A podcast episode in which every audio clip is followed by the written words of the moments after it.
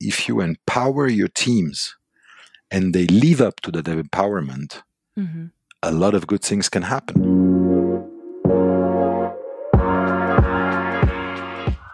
Hello, everyone. Thanks for tuning in and welcome back to the Smack Hospitality Podcast. For our seventh episode of this season, I had the opportunity to talk to Lorenzo Stoll, head of Western Switzerland at Swiss Airlines. We talked about how he personally experienced the beginning of the crisis back in spring, in what way he keeps his team motivated in these special times, and how his job sometimes resembles the job of a general manager at a hotel. Oh, and he also told me about which other airline he would fly with if he could not choose to fly with Swiss. So tune in and enjoy the show. Okay, Lorenzo, welcome to our podcast. Hello, Patricia. Nice to meet you. yeah, nice to meet you. Actually, that's true. And well, first of all, um, I wanted to thank you actually because um, I won a Swiss voucher when I graduated this summer. Um, and it's actually I think from the airport in Geneva. So thank you very much. I hope I can use it rather sooner than later. yeah, we hope to welcome you soon on board. It would mean that our flight operations have resumed a little bit. Exactly, exactly. so I would like to start off by basically asking you a question that I was wondering about when I first um, stumbled upon your your profile, um, and namely, what does your position head of Western Switzerland mean? What does what does this role entail? So the role entails the fact that I'm, I'm leading the whole Swiss International Airlines setup uh, here in Geneva. We, uh, we, which entails everything that ranges from sales, marketing, human resources, finance, operations, network planning, revenue management, cabin crew management, uh, and, and everything, all roles that need to that we need to operate uh, out of Geneva. So it's a it's kind of a managing director for Swiss in out of Geneva. Wow, that sounds like a job that five people could be doing. Yeah, it is uh, pretty demanding, but it's it's highly highly interesting and fascinating. And so, what would you say a normal day um, in your life usually looks like? A normal day usually looks like well. The first thing I always have a look at first thing in the morning is the numbers and the figures of the day before. Mm -hmm. So uh, did we have a, a, smooth operation? Did we operate? Punk- how was our punctuality? How many flights uh, did we have uh, to cancel? How many passengers did we transport? What is the seat load factor? What is the revenue generated by that? When what are the, the, the profit margins to see if we are on track, even if you, can't just look at it daily. But I, I like mm-hmm. to have a look daily, and I also have a look at my um, uh, booking outlook, so to see uh, uh, what is coming up. And then the next moment in the day would then be starting uh, the meetings I have with my uh, with my management team here in Geneva, which with a variety of topics in the course of the day, which can be uh, the next marketing campaign, what do we mm-hmm. do on social media, or uh, if I meet our head of cabin crew, how is the mood and the morale of the cabin crews? How is the the productivity? um, uh, what are the, the next topics coming up in, in managing a, a, a, cabin crew for Geneva, then there will be for sure some discussions with my peers and our counterparts in our headquarters in Zurich and or in Frankfurt. I'd probably also would meet in the course of the day one or two of our key suppliers, may it be Swissport for our ground operations, may it be Gate Gourmet for uh, our catering operations or the Geneva airport itself, with always the objective to uh, to to achieve an as smooth and as good operation as possible and, and providing our passengers with the best customer experience possible. That does sound like like long days, but super interesting. Yeah, and it is. It is long days, but um, I have a um, I have a little mantra that I have since the beginning of my professional career. I always said, days have twenty to four hours, and then you can sleep. and um, how would you say have your days changed um, now in these very special times that we're currently in? What does your day look like now? Well, I think when you have the privilege of holding a position like mine, it, what you're trying to do, in fact, is shaping your own future. So you're trying to to be a few moves ahead of uh, the, the day of the market. You think maybe three, six, nine, 12 months in front, and you try to shape with your team what the future looks like. And that was before, where you, you, move, uh, you try to, yeah, to shape your future. Now, um, we're not in a position to to shape anything anymore. We, we spend our time uh, reacting to an ever changing uh, reality. Mm-hmm. And so, uh, um, the main of my days today is is we we try to to get ready for the next day or for the next week, and and we're doing a, a lot of. Um, um, um it's probably not crisis management anymore because that has become kind of our our daily routine. but but we moved from from from thinking the next step to acting on very short term to the mm-hmm. reality. Mm-hmm. And and this is is is quite uh, it's quite demanding because you have this this sense of of, of powerlessness. You feel that there's nothing you can do. You're not in the driver's seat anymore. Mm-hmm. You you're just sitting in that car and and, and, and you go with it and you try to, to, to not hit any post that would be around. that is that is true. No, I, am sure it it demands a lot more flexibility from from everyone that is involved, and um, that that must be challenging. Um, it is it is very challenging the flexibility because an airline is not a flexible system as such. We we we need to to ensure safe and secure flight operations. Mm-hmm. We live and breathe on procedures, processes, checklists, and we try to have an as sturdy possi- as, as possible system working. And, and, and with the crisis and the consequences of it, we moved from, uh, from that to having to every day readapt our ways of working to an ever changing reality. And that is as you mentioned before, extremely demanding on all of us. Mm-hmm. That is crazy because it de- de- probably also demands a certain different personality or character, and well, demands changing your entire way of being as a person and in, in your work life. So it is it is quite crazy if you think about it. Um, and I don't want to focus on the crisis too much, obviously, um, because you, I think you are um, dealing with that on a daily basis. But I would be very interested to hear about um, a bit about your personal experience back in March um, when we all realized that this is going to be much more um, impacting us much more than we thought, probably. So how how is that one week or those those three days where you kind of realized, okay, this is here to stay, probably? well, to us, we it, for us it started already in January when when um, the pandemic.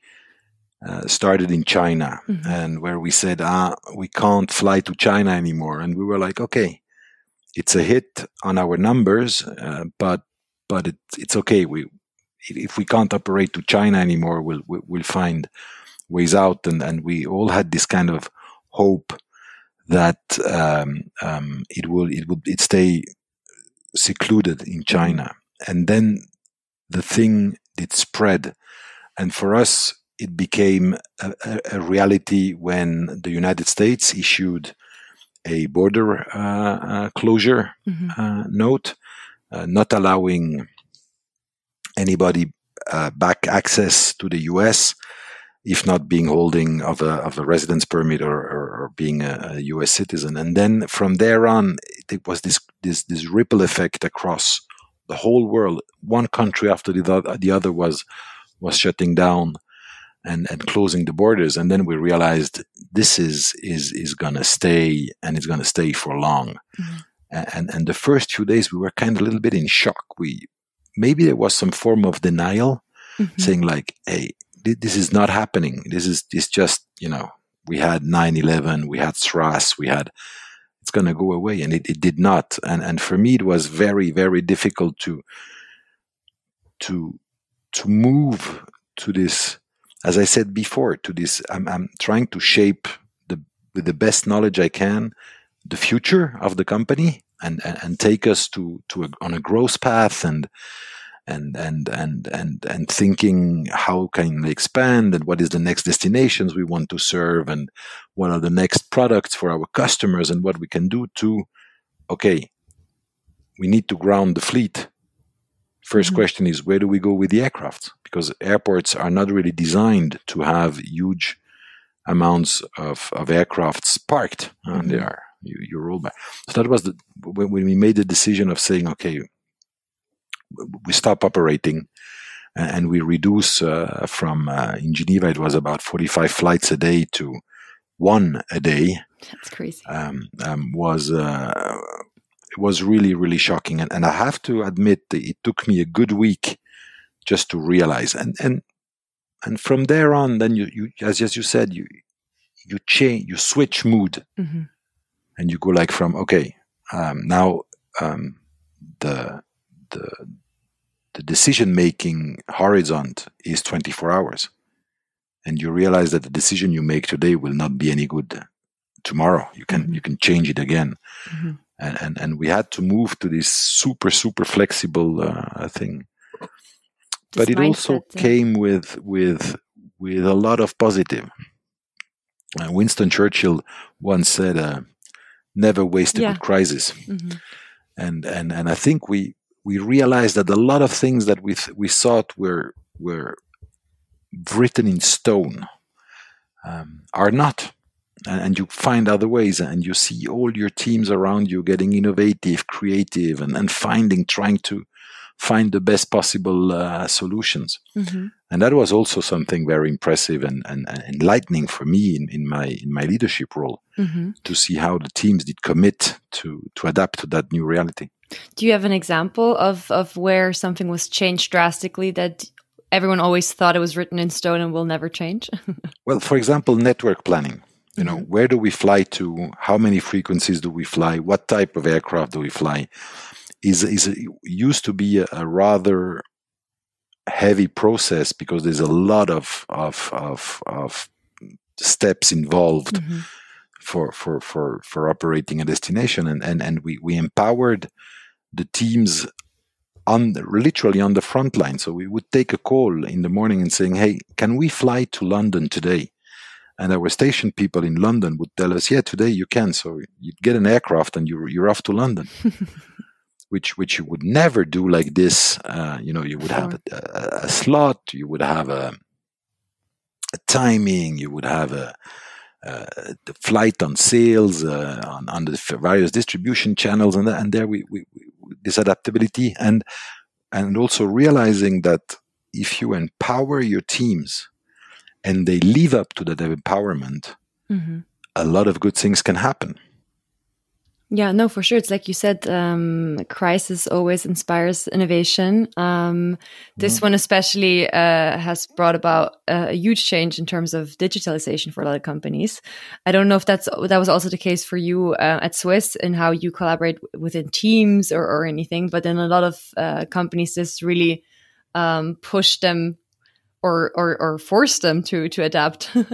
yeah, um, we because of, of, of the sanitary risk uh, we have reduced the, the presence of the people in the offices to the strict minimum so mm-hmm. um, and here I try to, to to to also be exemplary and and I think since mid of March I did spend five days in the office the rest of it I work from home Mm. and we do uh, web conferences and teams yeah. and zooms and webexes and, and, and everything everything and it works. it works. Yeah. yeah. But we also now it's it's almost yeah, it's nine months we are in in, in this crisis. Uh, we also realize that it is in terms of leadership extremely demanding to keep the teams connected because mm-hmm. you're to the company and to the reality of the company because you know the the finance people the marketing people is people you can you can exchange easily with with with the digital tools. Mm-hmm. But what about our pilots? What about our cabin crews that when they are not providing an excellent service on board of our aircrafts, they they, they have no reason to connect with the company. Mm-hmm. It's it's a it, it's a work pattern where you are fully engaged during the hours you are on duty, and afterwards you are you are released of your duties and, and you need time to recover of the effort and everything. Yeah, yeah.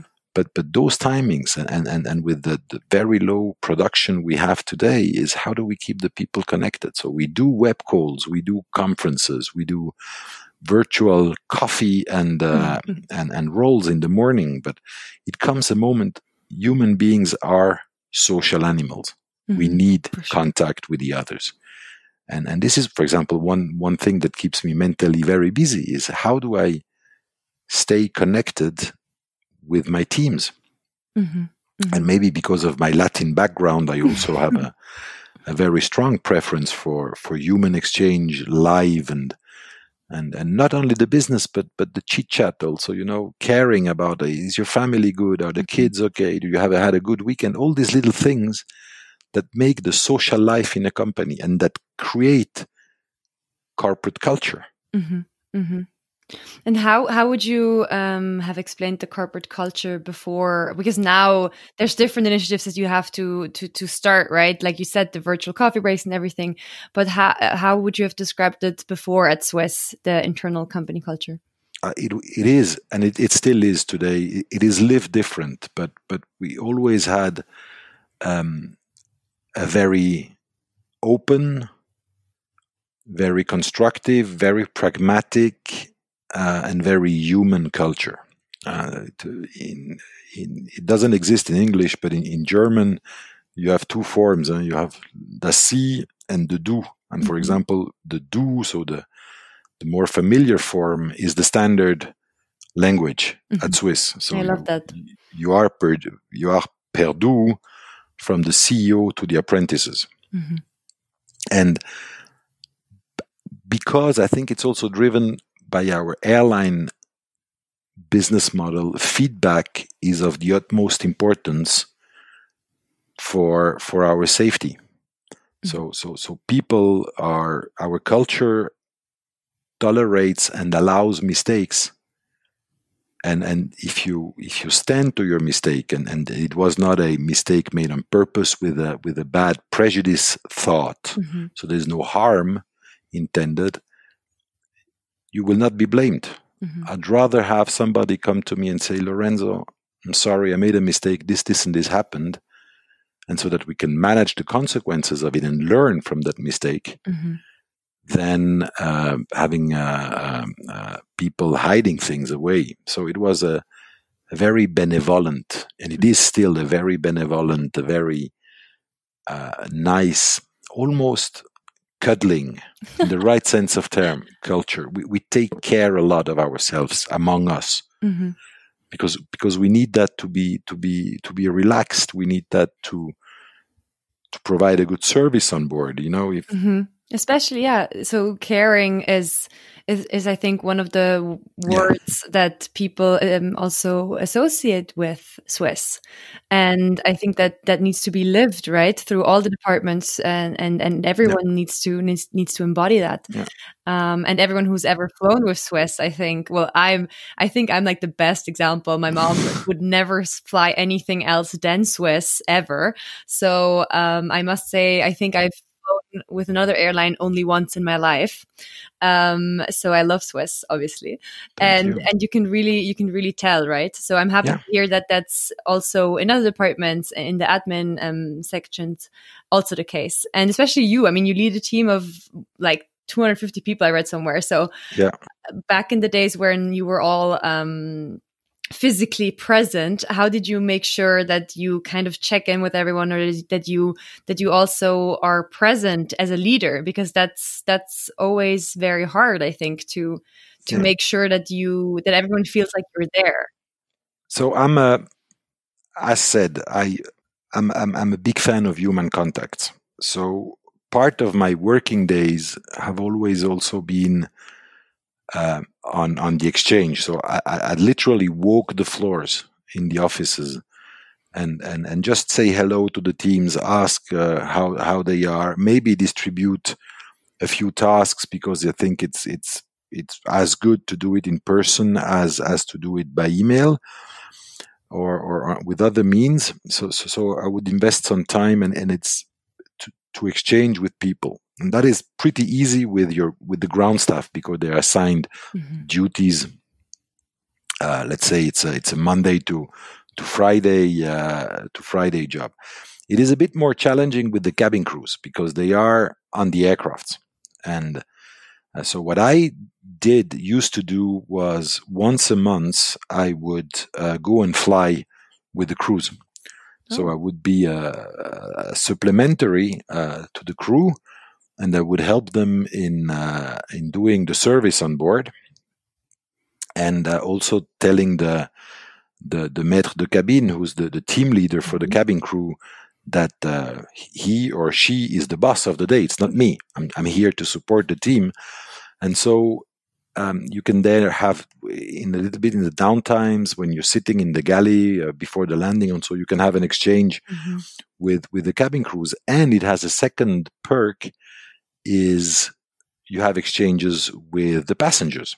Sure. And you get unfiltered passenger feedback. You know, you can say, hello, I'm Lorenzo Stoll. I'm, I'm the, the, the head of Western Switzerland, and, and I'm very pleased to welcome you on the flight. Is there anything you would like to tell me about your, your experience with Swiss, good or bad? And, and you get it unfiltered, and it helps you thinking on, on what needs to be uh, improved mm-hmm. to even have a better um, um, atmosphere and, and, service for, for the passengers on on mm-hmm. on the teams. And I, I also would um, do a, a monthly uh, management breakfast where I'd invite whoever of the teams um, wanted to join. We're welcome. We would have coffee and, and, and croissant, and I would give an update on where do we stand? So, uh, performance of the company, the upcoming projects, the next milestones, the highlights of the past months, mm-hmm. the foreseeable highlights of the next few months, maybe a bit of the challenges coming up, especially, for example, when we were entering the peak season, which is July, August. Mm-hmm.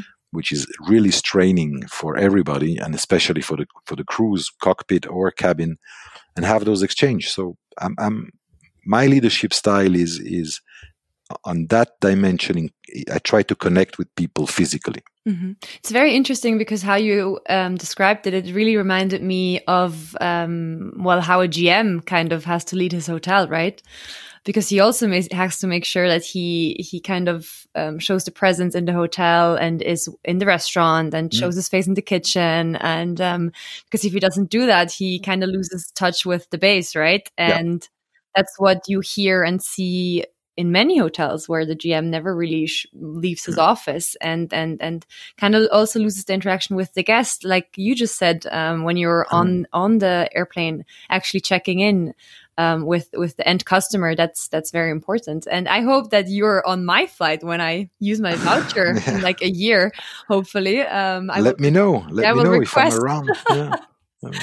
but but you know, I like the the the parallel with the hospitality and in fact, an airline that, like Swiss, which aims to provide a, a, a premium service, mm-hmm. I always say I'm a flying hotelier. You are. because because we, you know, well, we don't have rooms, but if you look at, we provide you with food and beverage. You can sleep on our aircrafts. We we we well you, you do check in we welcome you on board we it's a flying hotel mm-hmm. it's a flying hotel and, and and this idea of hospitality and and not just being displaced from point a to point b but travel enjoy the journey mm-hmm. is is as you might enjoy your stay in a hotel is for me the core of the hospi- of, hospitality. Mm-hmm. And and yes, our hotels are uh, a bit smaller than the large units, a bit more expensive, a bit more complex to operate, maybe. But this is what we do mm-hmm. on a shorter time sometimes. but uh, but I look at it like it like this. We are part of the hospitality business. Mm-hmm. No, for sure. And you you you what you sell is an experience.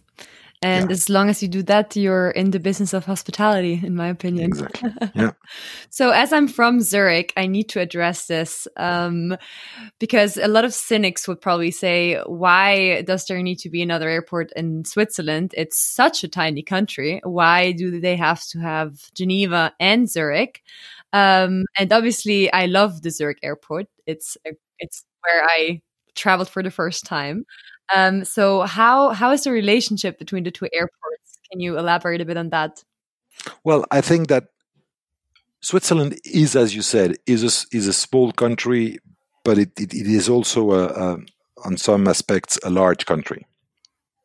And the setup Swiss has chosen is to have a hub system in Zurich, so where we we fly in and fly out people through Zurich from Europe to Zurich to intercontinental and vice versa.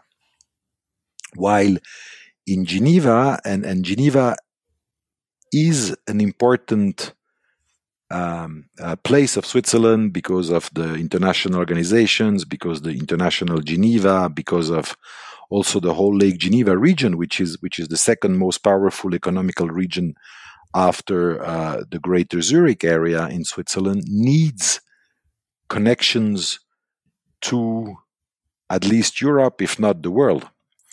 And so the justification for having two airports with slightly different models in, in, in Geneva, we fly a lot what we call point to point. So mm-hmm. passengers fly Geneva London and, and they will not connect to, to another destination behind uh, their arrival um, is is absolutely uh, is absolutely justified.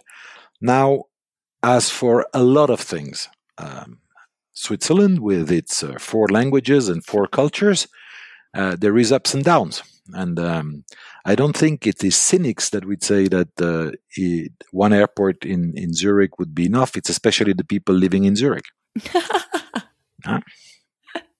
because if yeah. you ask the Romands, they would love to have more intercontinental connections, for example, straight out of Geneva and not have to travel through Zurich, which is a passenger convenience. Now everybody understands the system. But when you go on that on that ground, that discussion ground, it becomes a bit more emotional. But the relationships are good. I think it is very complementary. Mm-hmm. And, and and Geneva also because of its geographical setting serves a lot of neighboring France as well. Mm-hmm uh, out of the Geneva airport. So, so that we, we have a, a, a, significant share of passengers originating from neighboring France. So, um, I think at least two airports are acceptable: Western Switzerland and, and Zurich. One can discuss if um, if we would need to be also in Basel, for example, mm-hmm. as Swiss, but there you are like 40 minutes train away from from Zurich. So, so that would be another discussion in terms of overlapping catchments. Mm-hmm. And um, so you mentioned before the obviously Switzerland is a very special country with um, four national languages and everything.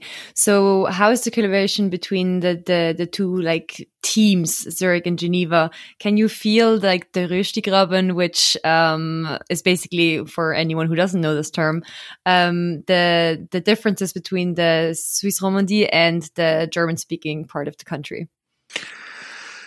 I think not really. uh, I have to say because we what we try to to to cultivate to to get over this Röstigraben is to in both directions have very transparent and very open communications and I think a lot of the misunderstandings uh, between uh, the French speaking part of Switzerland and, and the German speaking part of Switzerland come to the fact that there is not a proper level of communication. Yes, the, the Romands work and act differently as our uh, um, um, compatriots in, in, in German. But, but at the end, you get the same result, but the way to the result is mm-hmm. different. So it's very important to on both hand, both directions explain how you go to that result and why we do things like that. Mm-hmm. Is also accepting that um, um, um, romands are in, in our lifestyle and the way we're a bit more laid back. I mm-hmm. always say romands don't take themselves serious, but they seriously work. While the colleagues in Zurich make everything a bit more serious. For sure. and and and once you understand that, um, you, you can you can get over it. For mm-hmm. sure, there will always be differences. We, we, we, we but we also play the difference. Um, we are the airline of Switzerland. We're not the airline of Zurich. Oh, for sure. And and and for example, our food offering at departing from Zurich and departing from Geneva is not exactly the same. So you will get Ragusa chocolate in, in Zurich and you will get Branche Cailler in Swiss Romande. Very cool. You will get Gipfeli in, in, in Zurich and in Swiss Romande you will get croissants, which we all know is not the same. It is not. and, and, and, and, and this kind of things. And I think the Röstigraben is, is, is if you want to have one, you can create it. Mm-hmm. But if you want to get over it, you, you take the best of the two worlds and you get a winning team. Yeah. Yeah.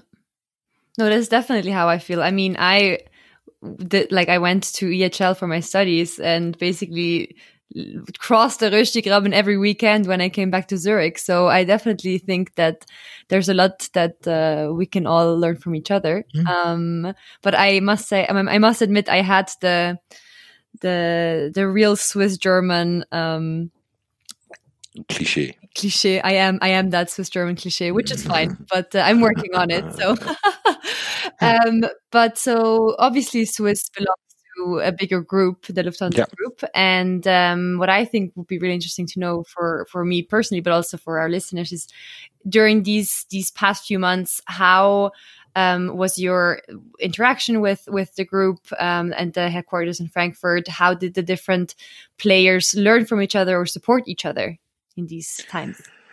Well, we always have, also before the crisis, um, have had a very close uh, uh, collaboration with the headquarters in Frankfurt with the Lufthansa Group. Mm-hmm. I think I, I want to make one one important statement. One must realize that there would not be an airline of the size of Swiss and of, of the dimension and, and of the profitability and of the connection we offer from Switzerland to the world in Switzerland without the support of the Lufthansa Group. Mm-hmm. Um, modern airlining is about critical mass, is about size. And, and being part of the Lufthansa group gives us a huge number of advantages.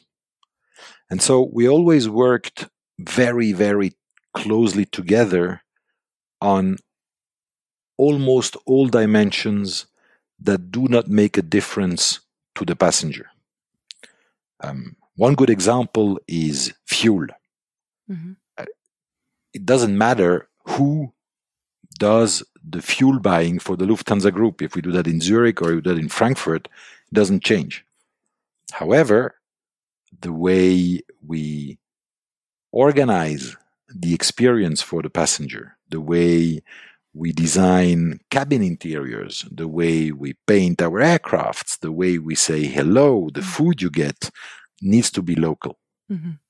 And we, we've been very well uh, uh, able to to to achieve that with sometimes the normal frictions that you might have uh, when you're part one company part of a huge corporation the size of the Lufthansa group. Because not everybody does always have a full picture of what is going on but but you can work on that. Then during the crisis also there the same alignment work the same organizational um, crisis management we had to, to deal with, and we still have, is, is fully coordinated across all airlines of the Lufthansa Group. For example, one good example is uh, uh, the network. Mm-hmm.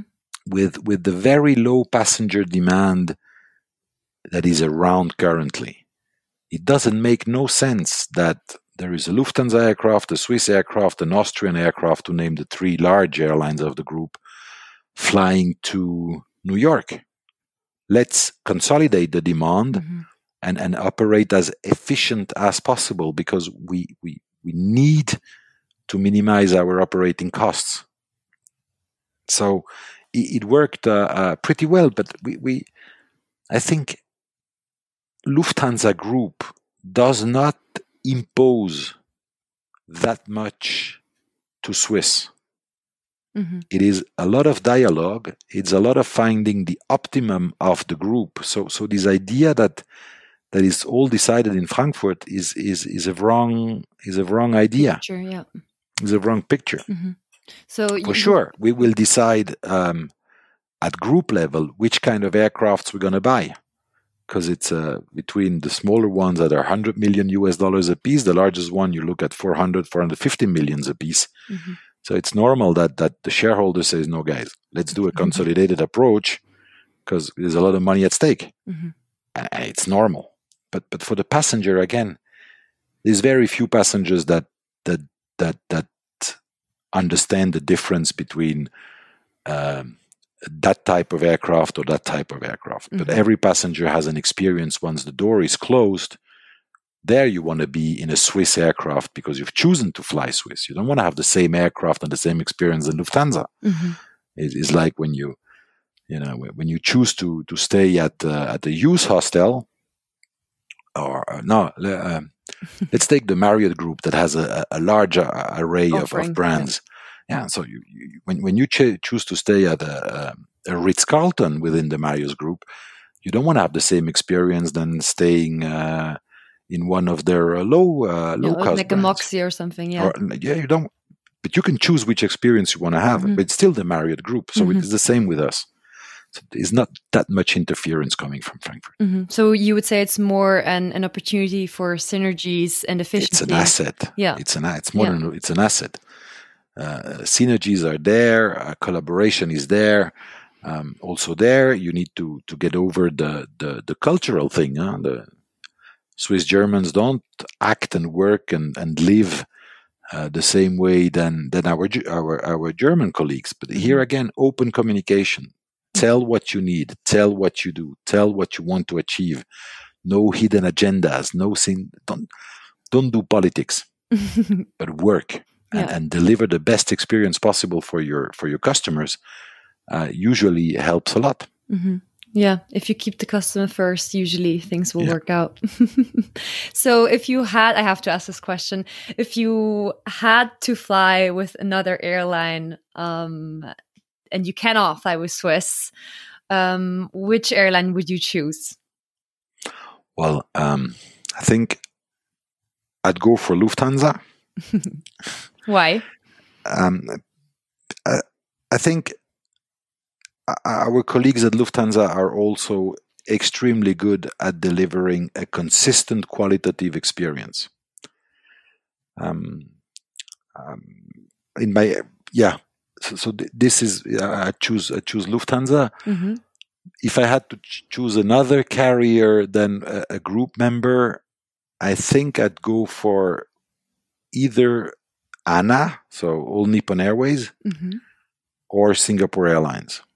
Okay, why? Um, because I think Singapore, um, at least to Asia, I, would go with Singapore because they also have this ability to to provide you with a, a very uh, unique uh, uh, experience. Mm-hmm. Uh, flying to the US, probably you'd go for United. Um, and, and, and that's about it. So do you sometimes spy on the competition? Like oh, incognito, yes. you, you just travel oh, yes. and you never tell anyone that you're you work for Swiss and then you just fly for the competition. Yeah, you might even see me on EasyJet aircrafts. really? And yeah. Have, do they sometimes recognize who you are? No. never? No, I'm not that famous. They're not doing their homework. Oh, that's their problem, not mine. But but I, I, I think you have to test and you have to understand what your competition does. Mm-hmm. You should never, ever design a business model or a customer experience in function of your competition. Mm-hmm. You should go your you should choose to go your own way. Mm-hmm. But it's important to understand what is it that they do. You know, what is a low cost carrier model? It's not about justifying they do better or worse than we do, but what is it that they do? What can I learn from them mm-hmm. when I observe their boarding process, their service process on board, their, their commercials? What can we learn from them? Where mm-hmm. can we get inspired by them? Because we all strive for the same. We want to have the best experience possible for our passengers within our model. Mm-hmm. Again, you can choose to stay at Moxy or at Ritz Carlton. You can choose to fly EasyJet or or Swiss. Or, or, yeah. or Swiss. But what? why do you make that choice? What is the trigger? Mm-hmm. And can and, you? And and, and if you if you if you choose Swiss, what is your expectations? And where can I make a difference versus another experience you made? And can you can you share one thing that you took from such an experience and you learned something from from such a trip? Yes, um, I think one thing low cost carriers now for years uh, do not provide free food and free drinks on board. They sell them. Mm-hmm. And I've always been of the opinion that on the short haul routes operated by Swiss in Europe, we should also apply that model not for a cost uh, uh, thinking, but for a choice thinking. And, and we observed very precisely how and what does EasyJet do on that topic. And it gave us very clearly the direction of where we did, did not want to go.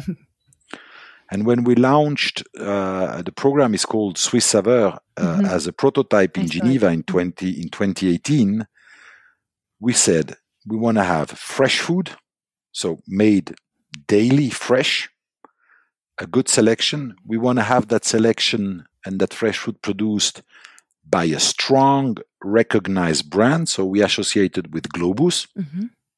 which is the Globus Delicatessa, which is which is a very well known food and beverage brand here in Switzerland. For sure. And and we we also said we want to have signature items that people can recognize and we want to have sell, sales prices which are not a ripoff mm-hmm. but but where people can choose and yes the first few weeks the passengers were a bit surprised and ah this is now low cost and so but but then they started realizing that when they were paying 9 francs and 50 cents for a club sandwich that is almost 200 grams heavy mm-hmm. and that has so much gravy in it that if you're not careful you will have the stain on your tie they started enjoying it yeah and, and we deal. get we get a lot a lot of good feedbacks and now we're rolling that out um, in, in, in spring it will be rolled out to the whole swiss network also starting from zurich mm-hmm. Mm-hmm. with this quest for quality and choice i think times where i can give you just a a sandwich that is an industrial thing produced whatever uh, just in because in the air, airlines have always provided free food and i'm mm-hmm. talking on the short haul business are gone but if you can choose between uh, um, uh, a sandwich, a club sandwich, a selection of dry cuts, a selection of cheeses, mm-hmm. um, uh, muffins, bircher muesli, and all those things. You you will enjoy. Mm-hmm. And you do not mind spending that money because yeah. you have the freedom of getting what you actually want instead of the exact exactly. same run of the mill thing that everyone gets.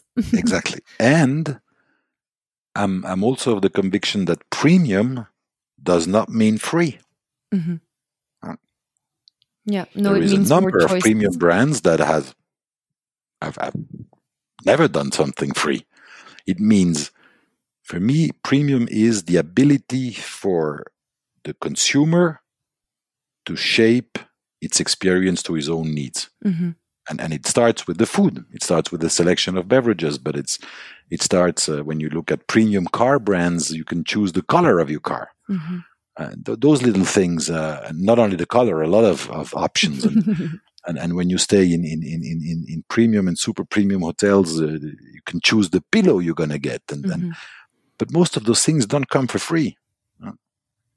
So you would say that the future is individuality and personalization. Absolutely. Absolutely.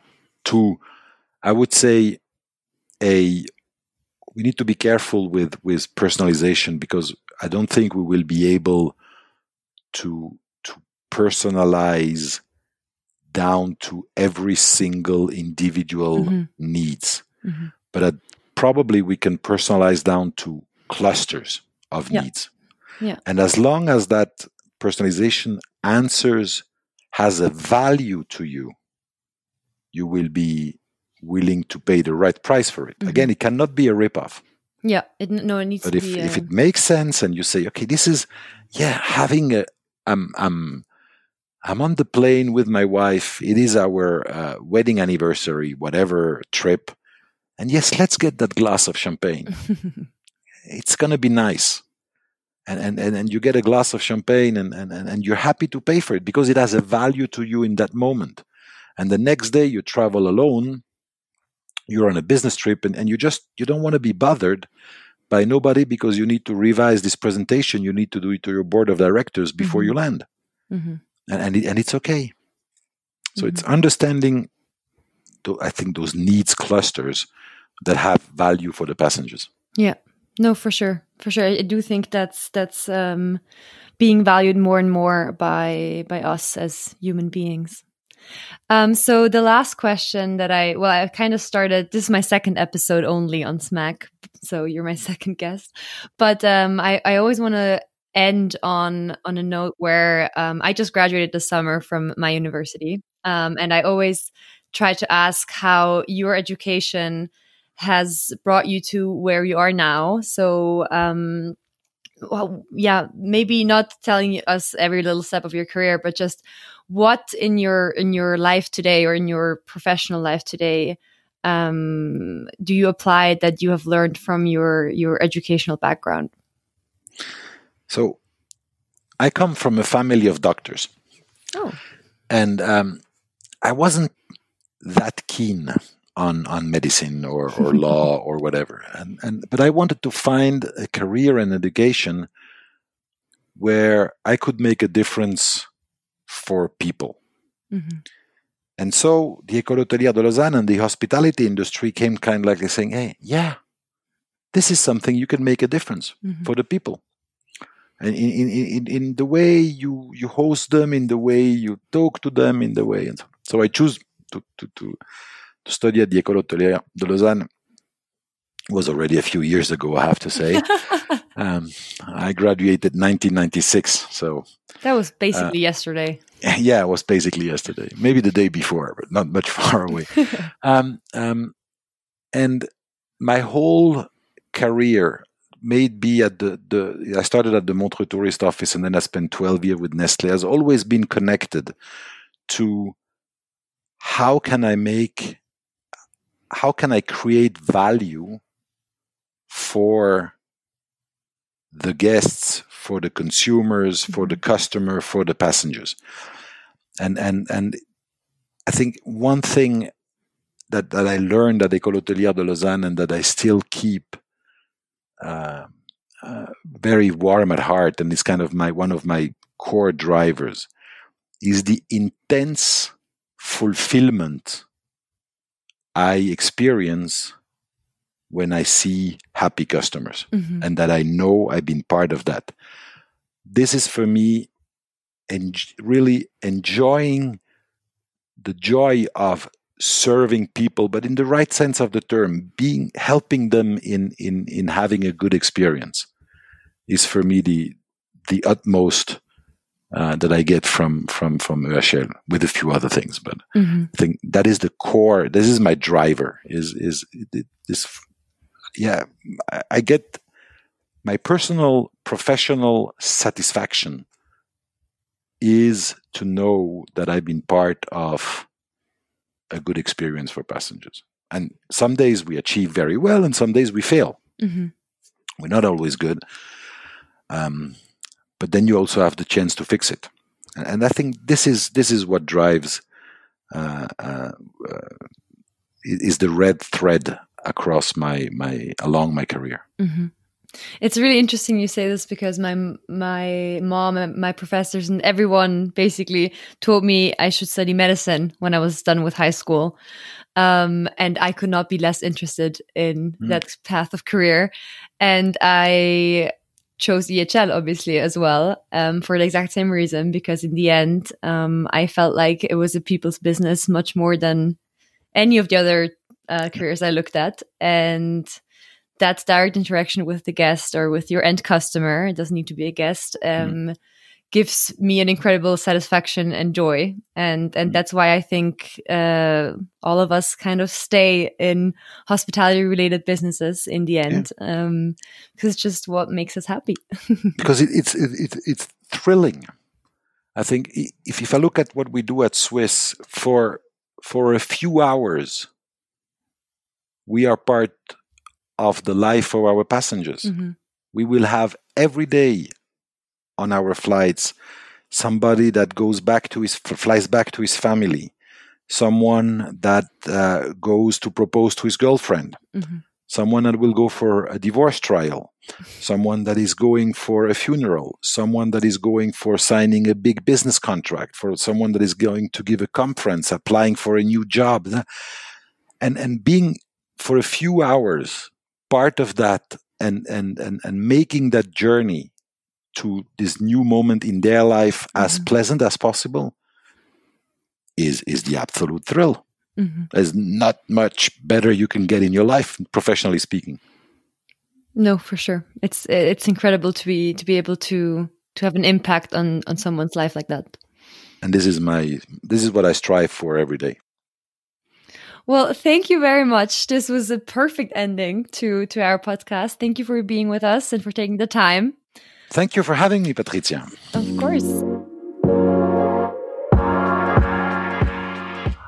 That's it for this episode, everybody. Thank you for tuning in. Special thanks to our season sponsor, Ireckonu, Hospitality's first customer data platform.